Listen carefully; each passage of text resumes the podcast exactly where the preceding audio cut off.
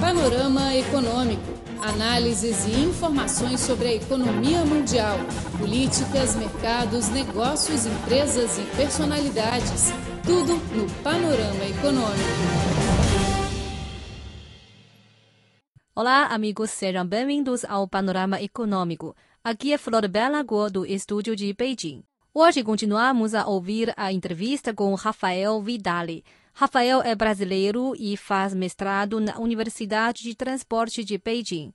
Hoje ele vai analisar o significado e a viabilidade da ferrovia biooceânica, um projeto de cooperação entre a China, o Brasil e o Peru. Vamos ouvir. Panorama Econômico, seu boletim informativo. Nós falamos sobre a situação geral de cooperação entre China e Brasil em infraestrutura. Agora podemos falar sobre o projeto concreto, que é a ferrovia biooceânica, que é uma proposta feita durante o presidente chinês Xi Jinping na América Latina em 2014, entre o, os três países, a China, o Brasil e o Peru. É um projeto muito gigante. Você participou do Fórum das Economias Emergentes em Guangzhou e você fez uma palestra exatamente sobre este projeto Ferrovia Biooceânica. Pode apresentar aqui no nosso programa sobre a sua palestra. É, o projeto da Ferrovia Biooceânica é um projeto estruturante da logística brasileira, não só brasileira, como da América do Sul, porque ele envolve também o Peru com o auxílio do, com a cooperação da China. É, o projeto pretende ligar, por meio de ferrovia, o Oceano Atlântico ao Oceano Pacífico, de forma a proporcionar uma nova rota logística da, dos produtos brasileiros e da América do Sul para o, a Ásia, principalmente. Uhum. Porque hoje o Brasil, a costa brasileira, ela é banhada pelo Oceano Atlântico, então todos os portos brasileiros têm a saída pelo Oceano Atlântico. Uhum. É, no passado era, era muito conveniente porque a, as transações comerciais ocorriam mais com a Europa. Hum. Mas recentemente, no final do século XX, o crescimento da Ásia como um todo, inclusive a China, é, acaba direcionando esses, esses, essa logística para o Oceano Pacífico, onde estão localizadas todas as, as nações asiáticas.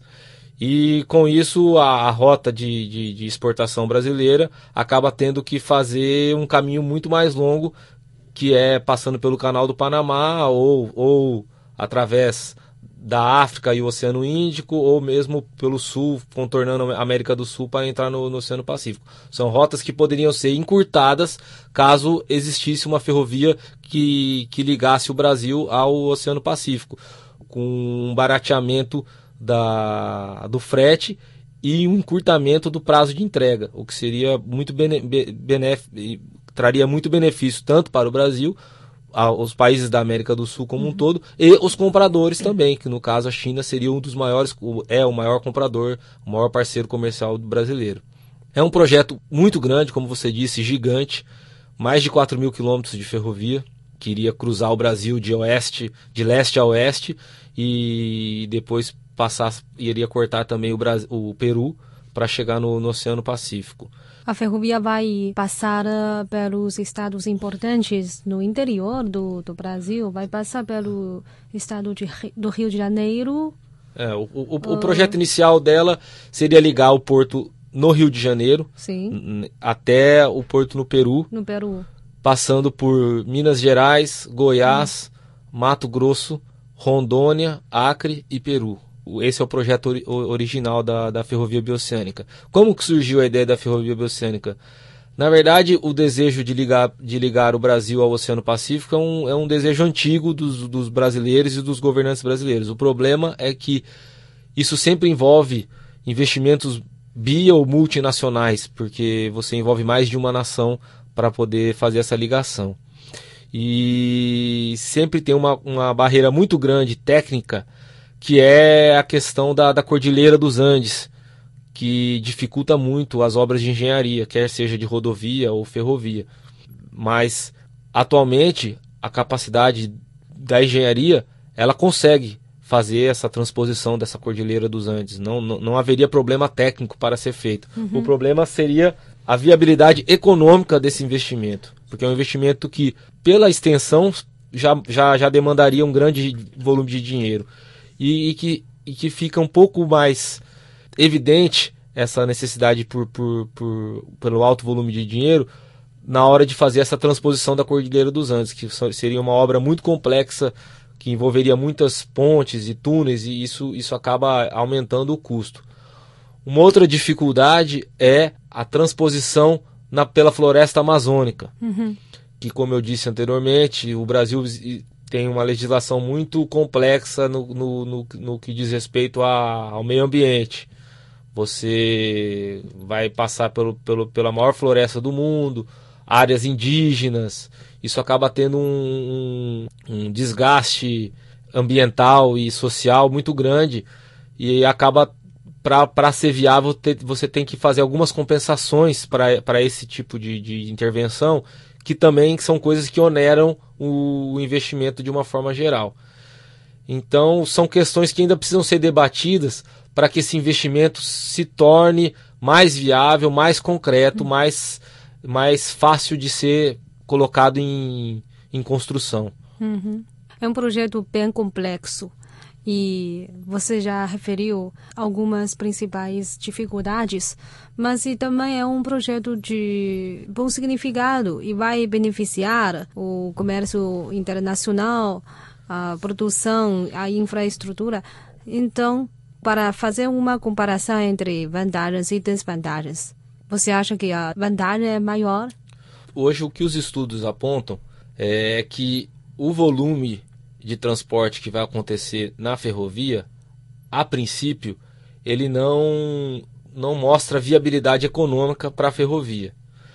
Mas, como nós sabemos, um, um investimento em infraestrutura é algo que proporciona aumento de produção, aumento da, da o crescimento econômico então a tendência é que essa ferrovia, ela por si só, pela existência dela, acabe aumentando a produção e a sua demanda e tende, tende a, a, a, ser um investimento viável no longo prazo. O problema é que os, os políticos estão sempre pensando no, no, retorno imediato, no, no que eles podem usar como autopropaganda deles, e isso acaba dificultando um pouco na questão da viabilidade econômica em outra visão, você tem os benefícios é, externos dessa ferrovia, que não são, são de difícil contabilização monetária, vamos dizer. Porque uma nova rota logística acaba mudando toda uma estratégia de, de desenvolvimento econômico. Uhum. Você, você acaba proporcionando oportunidades para os empresários de escolherem: posso utilizar as ferrovias para escoar minha produção pelo Oceano Atlântico, para mandar para a Europa, para os Estados Unidos, ou mesmo cruzando o Canal do Panamá e chegar até a Ásia, ou eu tenho essa oportunidade de, de, de fazer a, a, os meus embarques pelo Peru, pela, a, utilizando a ferrovia, que seria muito mais rápido e, e, talvez mais barato, e criaria um ambiente de concorrência. E sempre uma concorrência ela é benéfica para o, o, o cliente, porque quando você tem concorrência, você acaba tendo um, um benefício de, de, de custos, né? De, de, de, oferta de preços para, para, para as produções.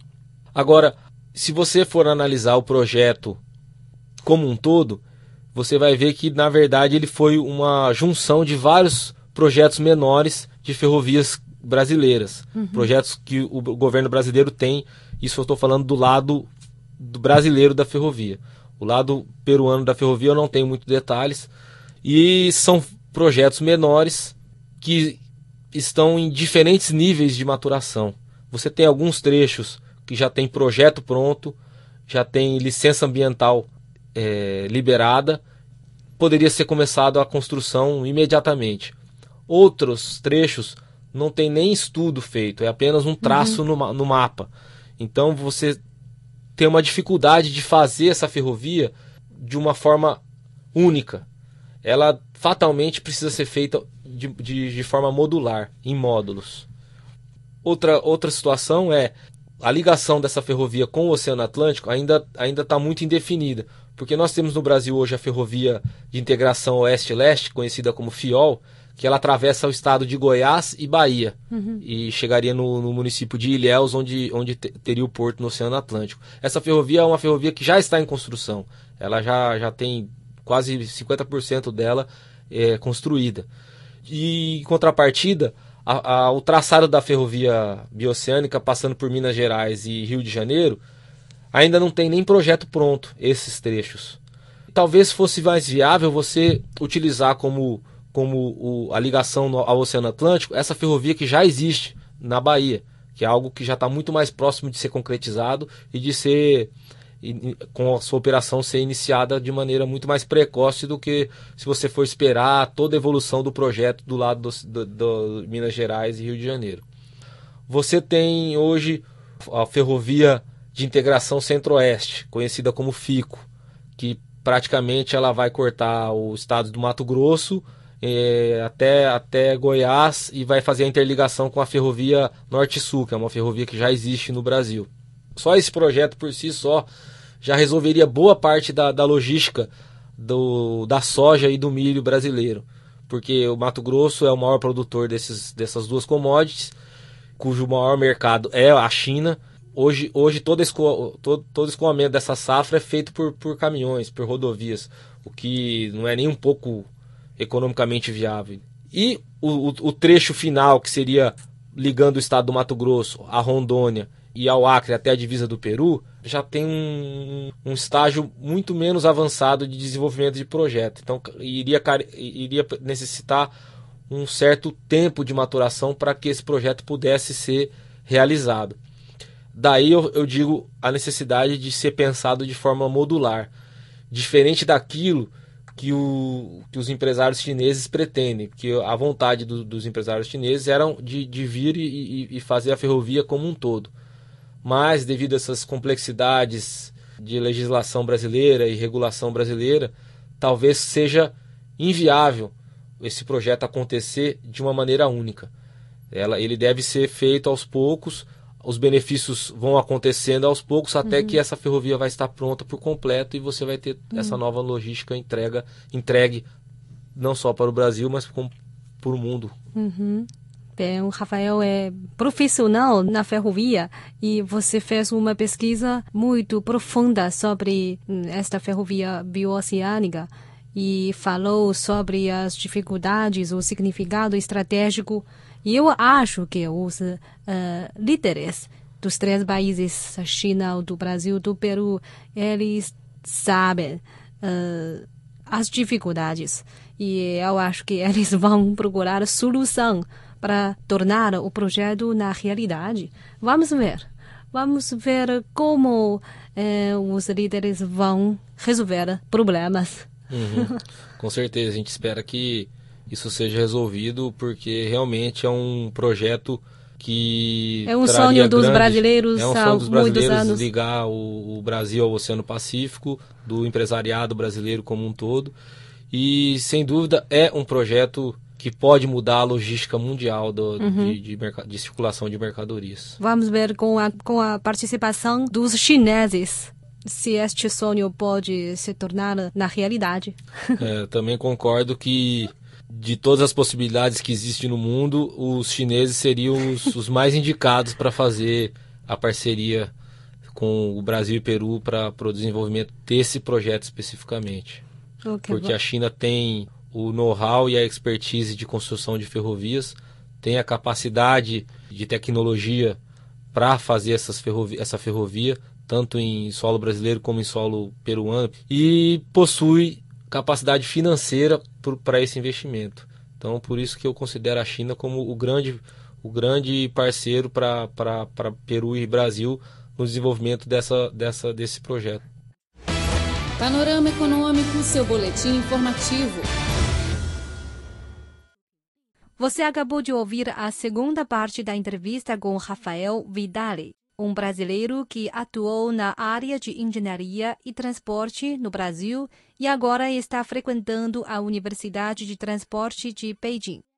Hoje ele apresentou uma análise detalhada sobre a viabilidade da ferrovia bioceânica.